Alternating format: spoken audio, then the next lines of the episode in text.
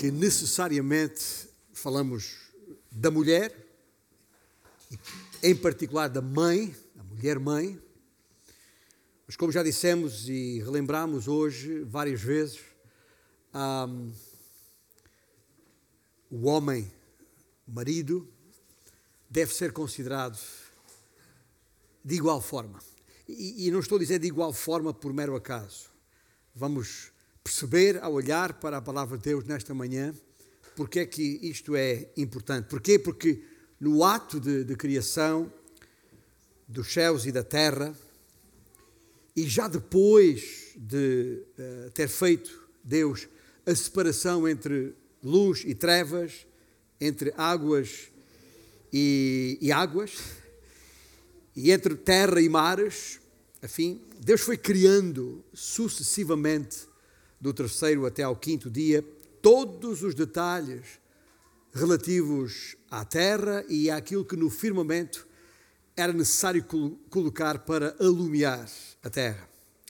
E tal conforme, tal como está uh, muito bem delineado nos, naquele capítulo 1 de Gênesis, se tem uma Bíblia à mão, pode abri-la ali, uh, nesta altura, mas conforme está registado sucessivamente no versículo 10, no versículo 12, no versículo 18, no versículo 21 e até no versículo 25, eh, ao fazer cada um destes elementos, ao criar cada um destes elementos, a palavra de Deus diz que Deus viu que isso era bom.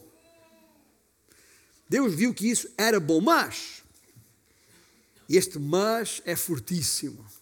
Este mas tem tanta coisa cá dentro que nem conseguimos nós, ah, por completo, ah, discernir.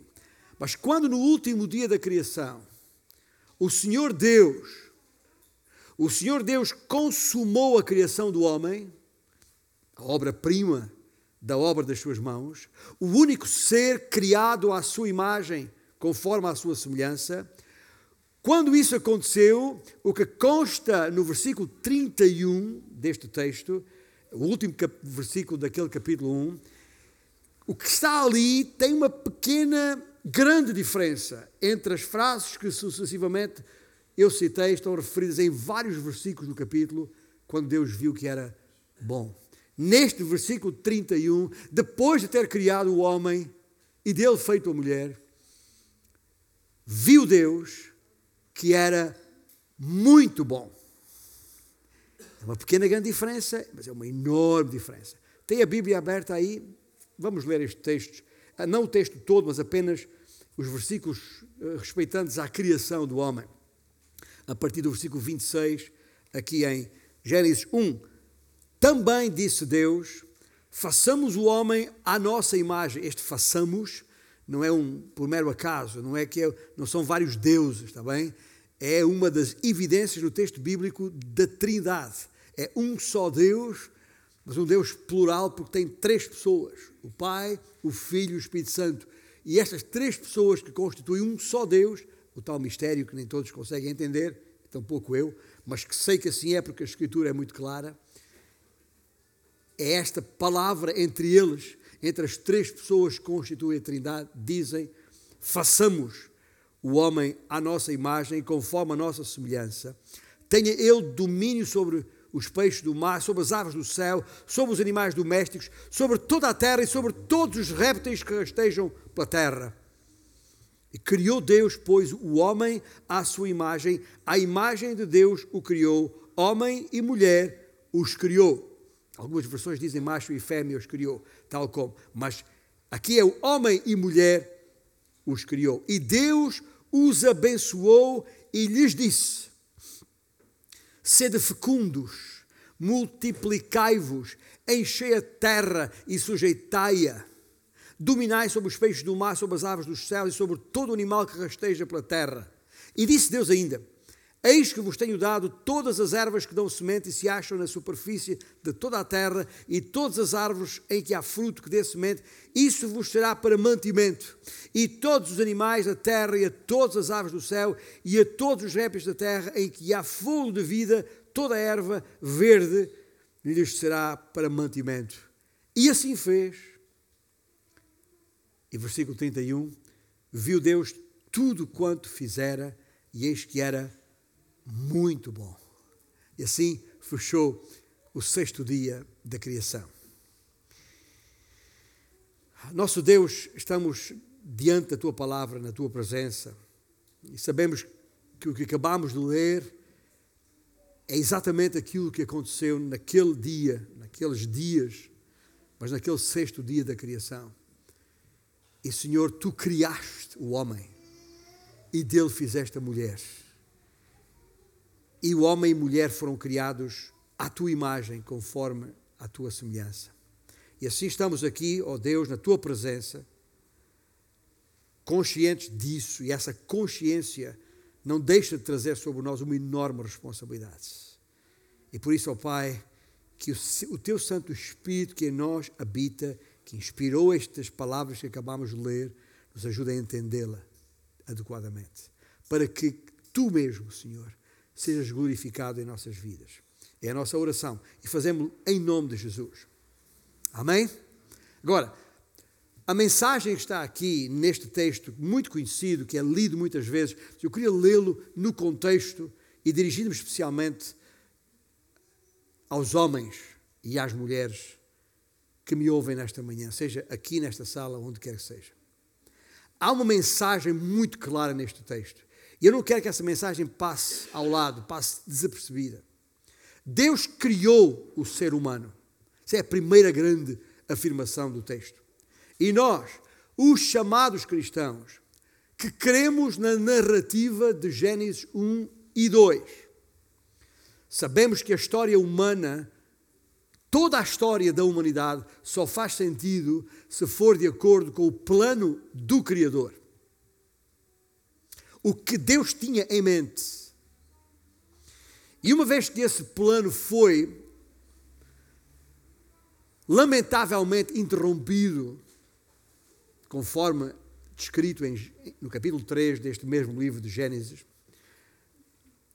uma vez que esse plano foi interrompido, o propósito de Deus para a criação ficaria incompleto, ficaria por cumprir, se não fosse a obra de Cristo se não fosse a obra de Cristo.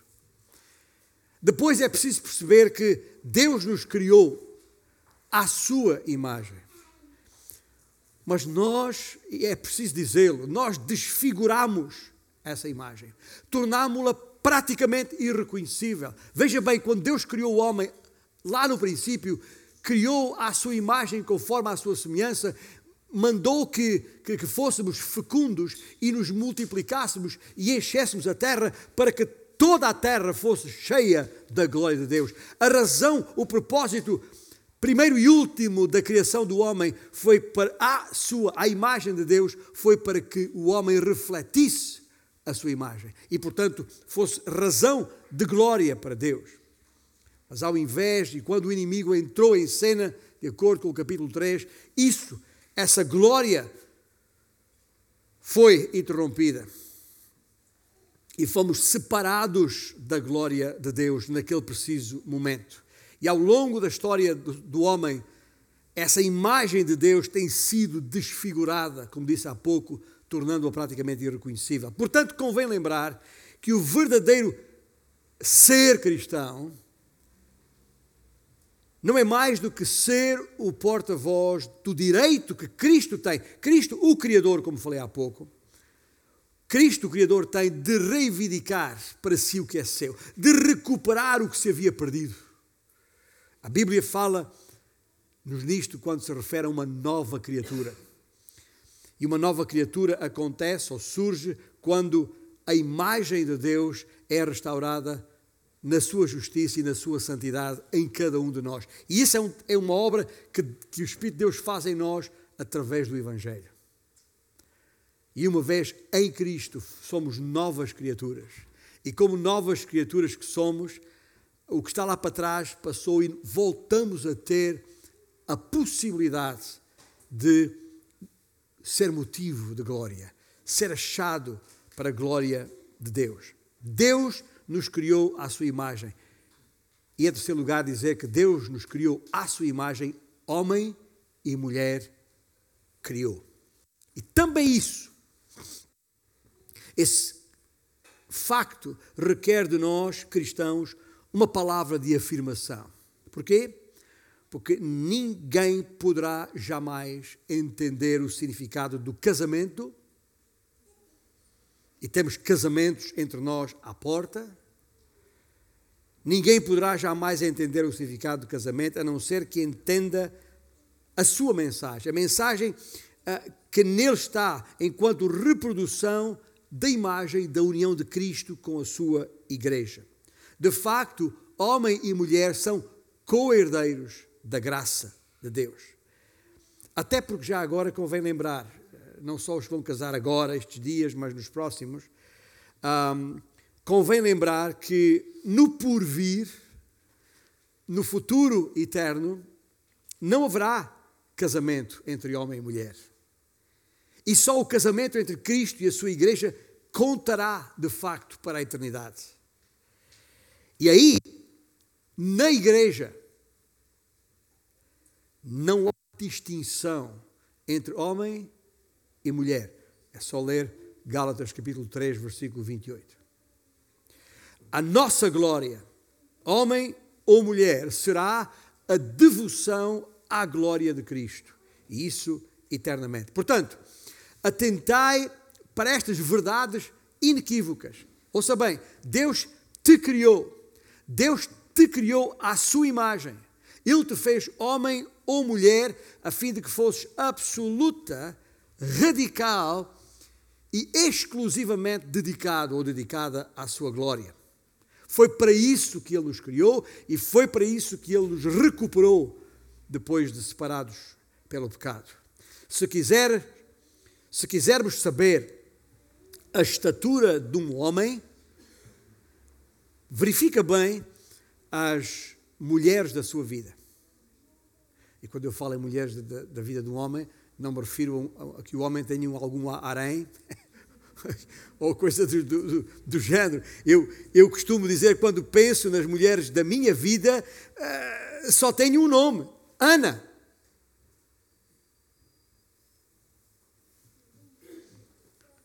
Minha mãe, minha esposa e minha filha são as mulheres da minha vida. E as três se chamam Ana. Para, para, mim, para mim é fácil, é facílimo. As mulheres da minha vida têm um nome só, Ana. Mas eu, o que eu estou a dizer é algo que o apóstolo Paulo disse, escreveu, aliás, na primeira epístola que escreveu à igreja em Corinto, lá no capítulo 11, versículo 7. Paulo refere, eu não sei se uh, podemos verificar esse versículo, mas Paulo refere que a mulher é glória do homem. Sabia disso? Está escrito o texto bíblico, não são palavras minhas. A mulher é glória do homem. Por isso estava a dizer: se quer, quer saber a estatura espiritual do homem, veja as mulheres que tem à sua volta.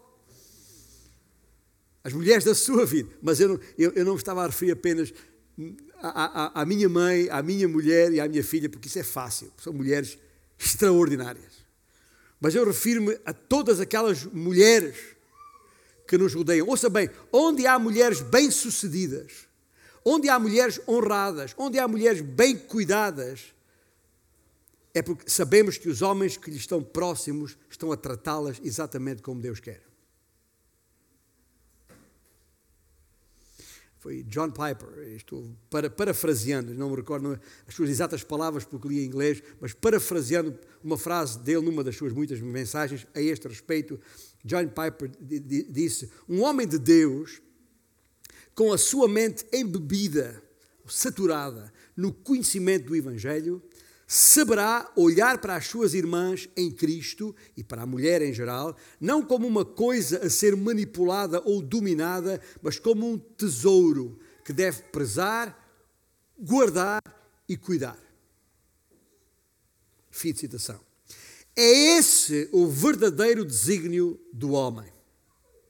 Qualquer outra ideia ou prática constitui aberração, constitui atropelo à intenção de Deus. E, portanto, é passível de ser considerado blasfemo. Ouça bem, se a mulher foi criada à imagem de Deus e o homem trata a mulher mal, o homem está tratando Deus mal. Afinal, a mulher foi ou não foi criada à imagem de Deus? E é precisamente isso que Pedro, por exemplo, Pedro também fala nisto na sua primeira epístola, lá no capítulo 3. E a certa altura, no versículo 7, Pedro escreveu isto: Maridos, vós igualmente vivei a vida comum no lar com discernimento e tendo consideração para com a vossa mulher como parte mais frágil, ouça, tratai-a com dignidade, porque sois juntamente herdeiros da mesma graça de vida. Disse, escreveu Pedro da parte de Deus. E isso deverá ser espiritual, física, verbal, emocional e financeiramente, já agora. Custe o que custar, mesmo quando reprovado pela sua própria cultura. Mesmo quando lá fora um homem que assim funcione seja considerado fraquinho, na verdade, é um homem com H grande. E quando eu digo H grande é mais do que maiúsculo. Grande mesmo. Isto dito colocado, feito este enquadramento bíblico da coisa em si, eu tenho que dizer que uh, eu não posso deixar de falar nestas coisas num dia em que estamos a pensar nos pais, no pai e na mãe, no homem e na mulher.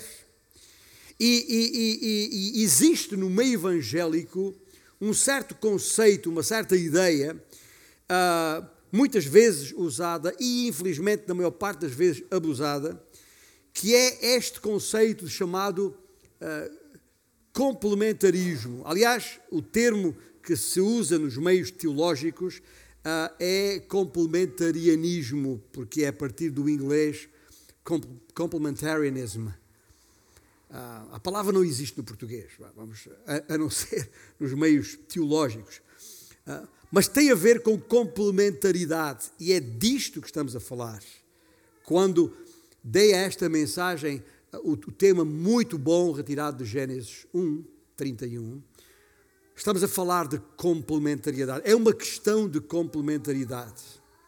E essa sim é uma palavra que existe no dicionário de língua portuguesa.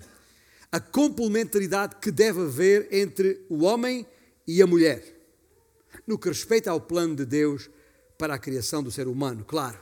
E isso, quando eu falo de complementaridade ou complementarismo, se quisermos, é por contraste com o igualitarismo.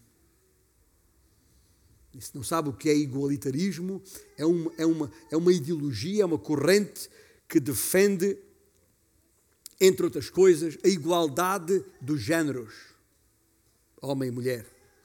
E a intenção de usar este tempo aqui entre nós e este termo complementarismo é para trazer o fiel da balança das coisas a um ponto de equilíbrio que elimine de uma vez por todas da cabeça da gente pelo menos a gente que teme a Deus e a sua palavra, conhece a sua palavra e quer fiel, ser fiel à sua palavra, que elimine de uma vez por todas dois erros crassos e devastadores da sociedade. A saber, primeiro, os abusos machistas e feministas, porque os dois são abusos, da subjugação da mulher ao domínio do homem ou vice-versa, que também existe. Por um lado, é preciso uh, uh, eliminar o impacto deste erro crasso e, como disse, devastador, que existe, que é um lado lamentável e muito triste da história humana, porque está carregado de violência e de violação e de exploração, de tráfico humano, enfim. E também eliminar um segundo erro, que eu chamaria a negação das diferenças entre os géneros, extorquindo-lhes, roubando-lhes o significado, a beleza e a capacidade própria que há em cada um dos dois géneros, homem e mulher. No fundo, estes dois erros confundem, respectivamente, a diferença entre competências e diferenças entre os dois géneros e entre igualdade e complementaridade. Assim, para a elucidação de quem me ouve, o complementarismo procura, por um lado, resistir aos impulsos das culturas chauvinistas, dominadoras e abusivas, e, por outro lado, resistir aos impulsos das culturas unissexo, bissexo ou sem sexo, sei lá, chamar isso, tudo que há por, por aí. Que é chocante. É? Essa história de, de, de, Começa com a roupa unissex. É interessante, que já é uma coisa perfeitamente aceite na nossa cultura, problema nenhum. Também que a gente olha para um homem vestido como mulher e mulher vestida como homem, já não, às vezes até é preciso olhar duas vezes para ver se, o que é que é. Também. Mas já é dado adquirido. Mas há outras coisas que começam a ser dados adquiridos e que há um tempo atrás era um choque. Como eh, eu já entrei em, em estabelecimentos, eh, não aqui em Portugal, mas fora, onde chego à, procura de, um, de, uma, de, uma, casa de banho e, e, e tenho uh, uma casa de banho só, tanto para homens como para mulheres é igual, está ali como. Portanto, a, a, a razão, porque é preciso nos uh, posicionarmos em relação a estas coisas, é exatamente para não ficarmos em terreno neutro, jogando com um pau de dois bicos, conforme a conveniência do momento ou o populismo da moda. De maneira nenhuma. Também. Não é por isso que estamos aqui a fazer, a marcar a diferença. Estamos aqui a marcar a diferença e, e, a declarar isto de forma inequívoca, porque este é o plano de Deus. E que, como tal, é bom. Aliás, é muito bom.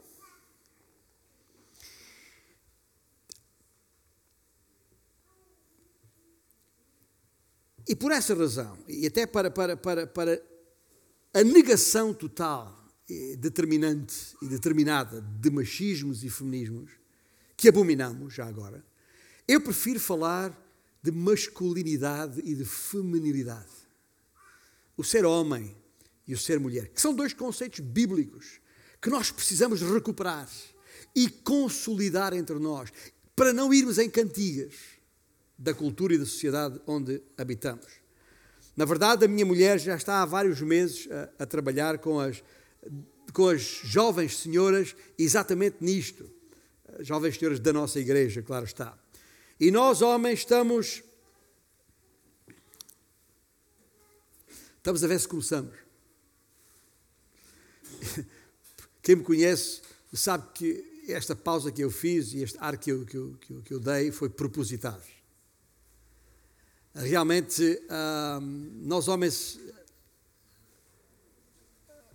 não estamos a corresponder àquilo que o nosso Deus espera da nossa parte e devíamos também uh, ocupar-nos com essas coisas e perceber melhor o que é que a palavra de Deus espera de nós enquanto homens. O que é isso de masculinidade? Uh, Deixe-me, uh, para melhor compreender isto, imaginemos a seguinte história. A história que eu vou contar é uma história fictícia não aconteceu aqui, mas podia acontecer.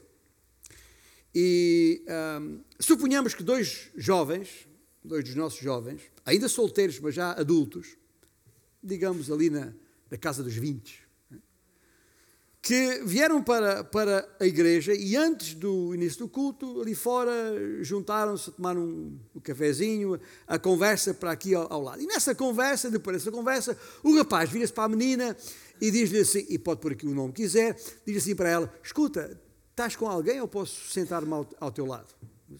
Não, não, não, não, não. pode sentar ao, ao meu lado, problema nenhum. Sentam-se ao lado, com o necessário distanciamento covidiano, enfim, mas sentam-se ao lado e estão de olho no olho, um no outro, como que apreciando a forma como cada um está cultuando ao Senhor. Na saída, ou ao sair, ela, ele, ele pergunta para ela: Escuta, tens planos para, para almoço?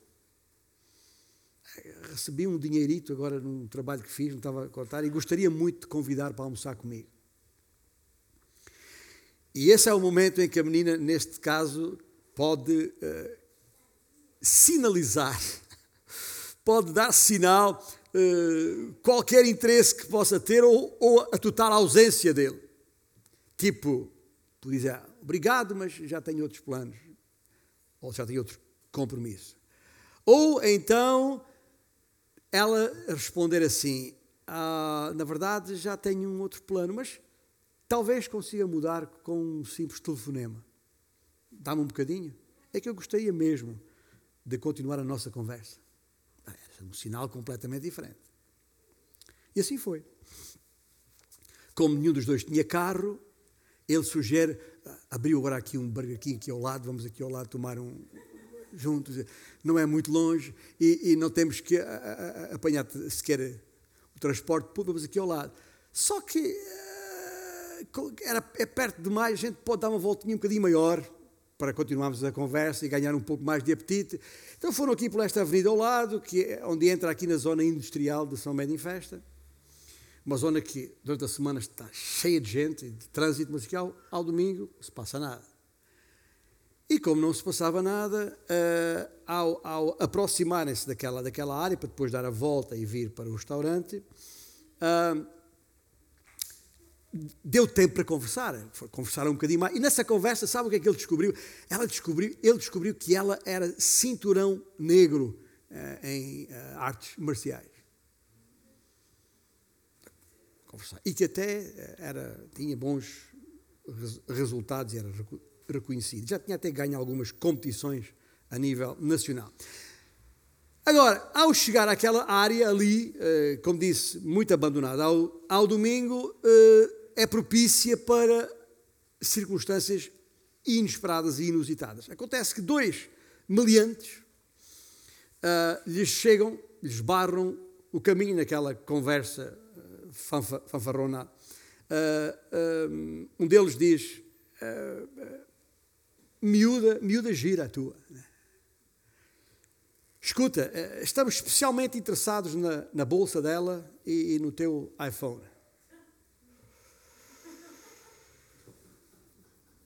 E, e caso não concordem, a opção é ficar mesmo com a menina. Levamos a menina comigo. Bom, naquele momento pergunto: o que é que se terá passado na cabeça do rapaz? Talvez ela pode pegar nestes dois tipos e esfrangalhá-los aqui no instante. Mas em vez disso, em vez de se esconder atrás dela, o rapaz pegou-lhe no braço e puxou-a para trás de si e disse aos meliantes: Um dedo nela, só por cima do meu cadáver. Já ouviu isto em algum lado? E quando os rapazes uh, avançaram, os ladrões avançaram sobre eles, o rapaz passou-lhes uma rasteira e deu ordem à menina para fugir. Foge! Mas os dois caíram sobre ele, agredindo-o e deixaram-no de rastros, muito maltratado no chão. Só que de repente, de, de repente, quase se dá por ela uh, e abriu os olhos e já os dois uh, meliantes estavam no chão, imobilizados, ela com um joelho em cima de cada um, com os dentes partidos. E assunto arrumado. Pessoas chegaram, já tinham chamado a, a polícia e, o, e o, a, a ambulância do, do, do INEM para levar o rapaz para o hospital. E ao levar o rapaz para o hospital, que ela acompanhou, na cabeça desta menina vem a seguinte conclusão: este é o tipo de homem com que me quero casar. Por que é que eu estou a contar esta história? Que disse é ficção, mas podia acontecer. Porque tem tudo a ver com diferença entre homem e mulher. O ponto que eu quero sublinhar nesta história é que as mais profundas diferenças entre masculinidade e feminilidade não têm nada a ver com a superioridade ou inferioridade de competências das pessoas em causa.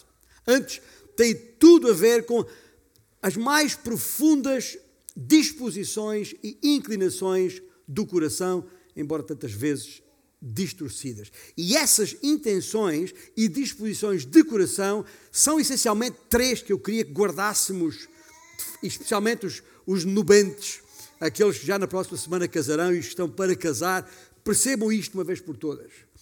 Primeiro, estou a falar de iniciativa. Foi ele, o rapaz, que tomou a iniciativa de, de, pedir para se sentarem juntos, de a convidar para almoçar e para onde iam almoçar. Ele assumiu a liderança no processo e ela percebeu isto. Percebeu isso e aceitou isto de bom grado. Ou seja, veja que até aqui não, não estamos a falar, uh, não estamos em níveis de competências. Quem é que é mais competente do que o outro? Quem é que é superior ao outro? Deus dirigiu o impulso no coração deste rapaz e deu a ela a disposição do coração para discernir a razão sobre o que fazer a seguir. Iniciativa. Segundo elemento evidente aqui nesta história é a provisão ele a convidou para almoçar e deixou claro que ele pagava. Mais um sinal. Ele toma a iniciativa e providencia os custos. Ela compreende e concorda. E outra vez, isto não tem nada a ver sobre qual dos dois tinha mais competência financeira para o caso. Sabe Deus o que é que o rapaz teve que fazer depois ainda para pagar aquilo? Não sei. Eu sei o que eu tive que fazer durante muitos meses para comprar o anel de noivado à minha, à minha mulher. Custou. Mas pronto. Ainda hoje está no dedo dela. Mais de 40 anos depois. Agora, em terceiro lugar, depois de iniciativa e de provisão, está proteção. Para a alma de um homem como este rapaz, o facto de saber que as competências de autodefesa dela eram incomparavelmente superiores às suas, isso para ele era totalmente irrelevante. O impulso masculino de proteção, esse impulso foi dado por Deus, ele discerniu, discerniu isso e agiu em conformidade. Não tinha de se sentir inferior, inferior na competência por ela, nem ela tinha de se sentir superior ou inferiorizada pelo facto de ter sido protegida por ele. O que ela sentiu foi honrada. A verdade é que ela adorou. E as jovens que me estão a ouvir sabem o que eu quero dizer com isto. Jovens, em seu perfeito juízo. Por detrás dessa masculinidade madura do homem, do rapaz, está um sentido, está uma disposição, está uma inclinação dados por Deus de responsabilidade, de assumir a responsabilidade e a responsabilidade principal de liderar, tomando a iniciativa de prover e de proteger a sua amada. E no coração na alma de uma feminilidade madura, está por, por seu lado um sentido, uma disposição e uma inclinação igualmente dadas por Deus de que nada daquilo que se espera de um homem implica qualquer inferioridade da sua parte. E de quão maravilhoso será estar ao lado de um homem assim. E aí leva a predispor-se alegremente e firmemente a aceitar a sua liderança, a sua provisão e a sua proteção. Portanto, um complementarista eh, assume com convicção de que o princípio bíblico de ser o, o homem, de ser o homem o cabeça da mulher é inequivocamente ordenado por Deus, sendo a sua principal responsabilidade liderar, prover e proteger a sua casa. É isso que significa ser cabeça da mulher. E só isso. E já agora, à semelhança de Cristo. É isso que nós estudamos em Efésios 5, certo? Em relação ao amor que o homem, o marido deve ter pela esposa, como Cristo amou a igreja. E como é que, qual foi o exemplo de Cristo? Servo. Veja, o verdadeiro cabeça da mulher é seu servo. É difícil até de encaixar isto. Mas é exatamente a mesma, deve ser encaixado da mesma maneira que encaixamos o facto que reconhecemos o coração de servo que havia no Senhor Jesus Cristo, que o levou a ajoelhar-se aos pés dos seus apóstolos, dos seus discípulos, lavando-lhes os pés, sem que para isso tivesse deixado de ser o Senhor, que era e é o Criador dos céus e da terra, o Deus Altíssimo, o cabeça do homem. Porque ser cabeça, na perspectiva bíblica de Deus, é ser servo. E isso faz toda a diferença. E ao mesmo tempo, o texto faz-nos pensar que o princípio bíblico da submissão da esposa que está lá, ou da sujeição da esposa ao marido, não é outra coisa senão uma, uma, uma chamada da parte de Deus para que a esposa honre e ratifique essa liderança, a liderança do seu, do seu próprio marido, ajudando-o a cumpri-la de acordo com os seus próprios dons, com o melhor que, que tem e sabe. É isso que significa ser a auxiliadora que o Senhor disse ao homem lá na criação: far-lhe-ei uma auxiliadora que lhe seja o quê? Idónea. Sabe o que é isto? Competente. Não temos agora o tempo necessário para considerar detalhadamente a maneira como estes princípios relativos à família se aplicam no contexto de uma igreja, que é afinal uma família de famílias. Mas bastará lembrar que o ensino de toda a Bíblia atesta esta ideia de complementarismo ou de complementaridade.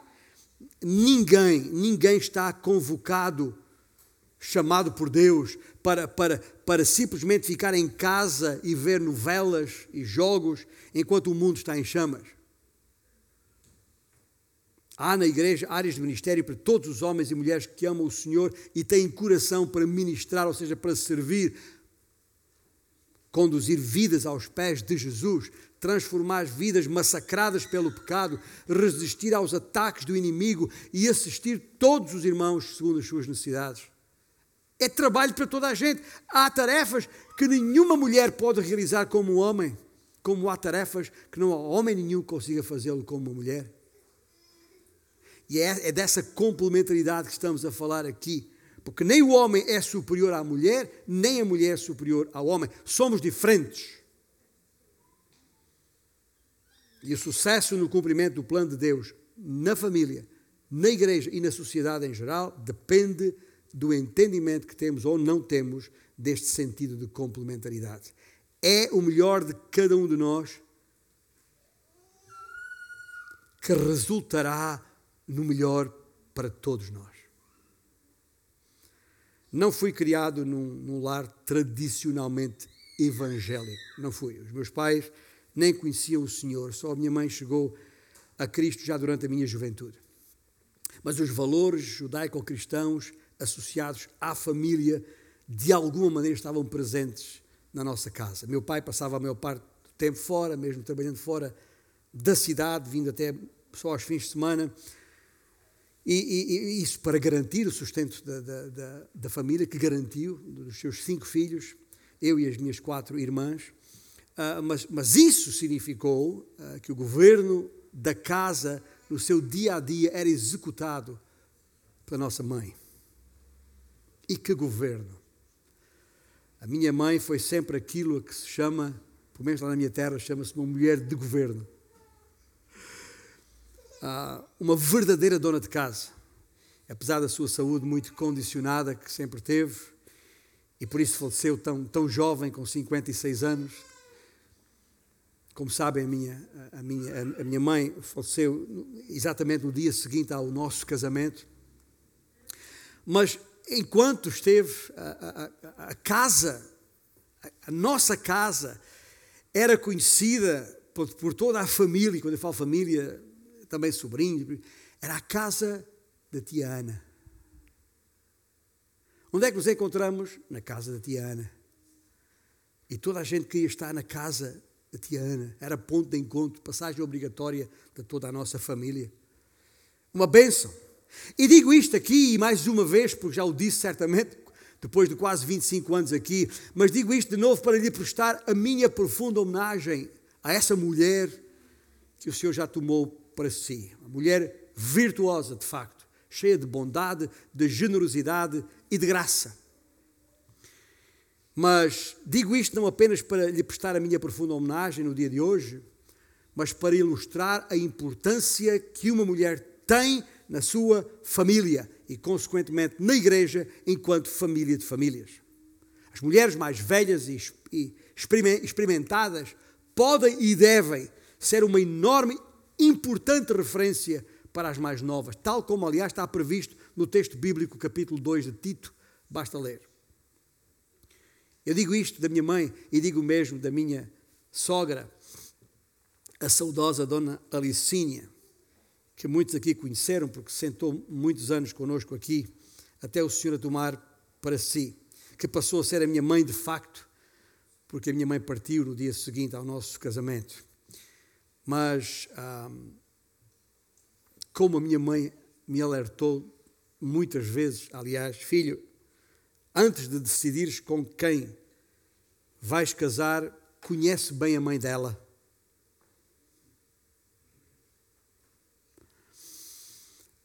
E eu tive o privilégio de conhecer muito bem a minha sogra, mesmo longe de sonhar que ela ia ser a minha sogra.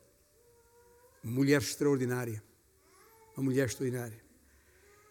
E Deus me deu essa oportunidade de a conhecer em boa hora. Agora, a minha esposa, mãe dos meus filhos e avó dos meus netos, é uma referência para toda a família e para a igreja também. E Deus seja louvado por isso queria terminar com um desafio aos, aos homens. Na, na verdade, é um desafio aos homens e às mulheres que todos precisam de compreender quão grandioso, quão magnífico é ser igualmente criado por Deus, como homem ou como mulher. Mas uma vez que o peso principal da responsabilidade recai sobre o homem, permitam-me lançar este desafio diretamente a nós, homens, olho no olho, de homem para homem. Homens, haverá ou não em vós uma, uma visão, um conceito moral das vossas pelas vossas famílias Haverá ou não em, em nós um zelo adequado pela casa do Senhor? Haverá ou não em nós uma dedicação comprometida, inequívoca, ao avanço do reino, a expansão do Evangelho? Haverá ou não em nós, enquanto maridos e pais, no conceito, na nossa família, articulando isso com a família de famílias que é a igreja, ah, haverá ou não em nós uma, uma, uma, uma vontade tenaz uh, para levar essa missão, a missão da igreja, a cabo. Eu faço a pergunta, porque, homens, ouça bem o que eu vou dizer. Jamais poderás liderar uma mulher de Deus sem estes requisitos, sem esta perspectiva das coisas. Jamais. Porque ela é um ser, ela, a mulher, é um ser grandioso demais para isso porque é a imagem de um Deus grandioso. Nós não somos muitos por aqui, mas temos homens destes na nossa igreja e precisamos de mais. Precisamos de uma igreja comandada por Cristo, sim, mas com um pelotão de homens humildes e, espiritualmente fortes, obedientes à voz do seu capitão, que é Cristo, seu supremo capitão, incondicionalmente fiéis à sua palavra e à missão que ele mesmo, o capitão, deu à igreja. Uma igreja comandada por Cristo, com um pelotão de homens assim, tem todas as condições para atrair e entusiasmar um outro pelotão de mulheres, mulheres idóneas, prontas a deixar-se liderar por homens de tamanha estatura espiritual em alegre parceria de causa. Quero dizer-vos isto quase em off, enquanto acabo. Homens, Poderá não parecer na sociedade em que estamos, mas a mulher precisa deste tipo de homem. A mulher quer ser liderada por homens assim. É, o, é a sua disposição mais profunda, é a inclinação do seu ser. Foi assim que Deus a criou. E ela deseja isso. E se nós não somos esses homens nessa estatura, não só vamos prestar contas a Deus por isso, mas vamos frustrar as mulheres de, da nossa vida. Mas isso que Deus espera de nós é outra história e é uma história muito boa. É muito bom. Deus é bom. E por isso quero terminar com uma frase que gostaria que guardássemos no nosso coração, na nossa mente, neste sentido. É verdade que o que Deus fez, o homem e a mulher criados à sua imagem, é muito bom. As coisas boas tornam-se melhores coisas quando as confiamos ao Criador de todas as coisas. As coisas boas tornam-se melhores coisas quando as confiamos ao Criador de todas as coisas. Esse é o desafio que eu quero deixar a todos, a toda a igreja, homem ou mulher, pai ou mãe, avô ou avó, mas acima de tudo a nós, homens, a quem o Senhor entregou maior responsabilidade. Vamos ficar de pé, vamos terminar este nosso dia. Depois de já termos homenageado as, as mães no início e com as nossas crianças e os pais também. Queremos agora lembrar a nossa posição de homens na presença do Senhor.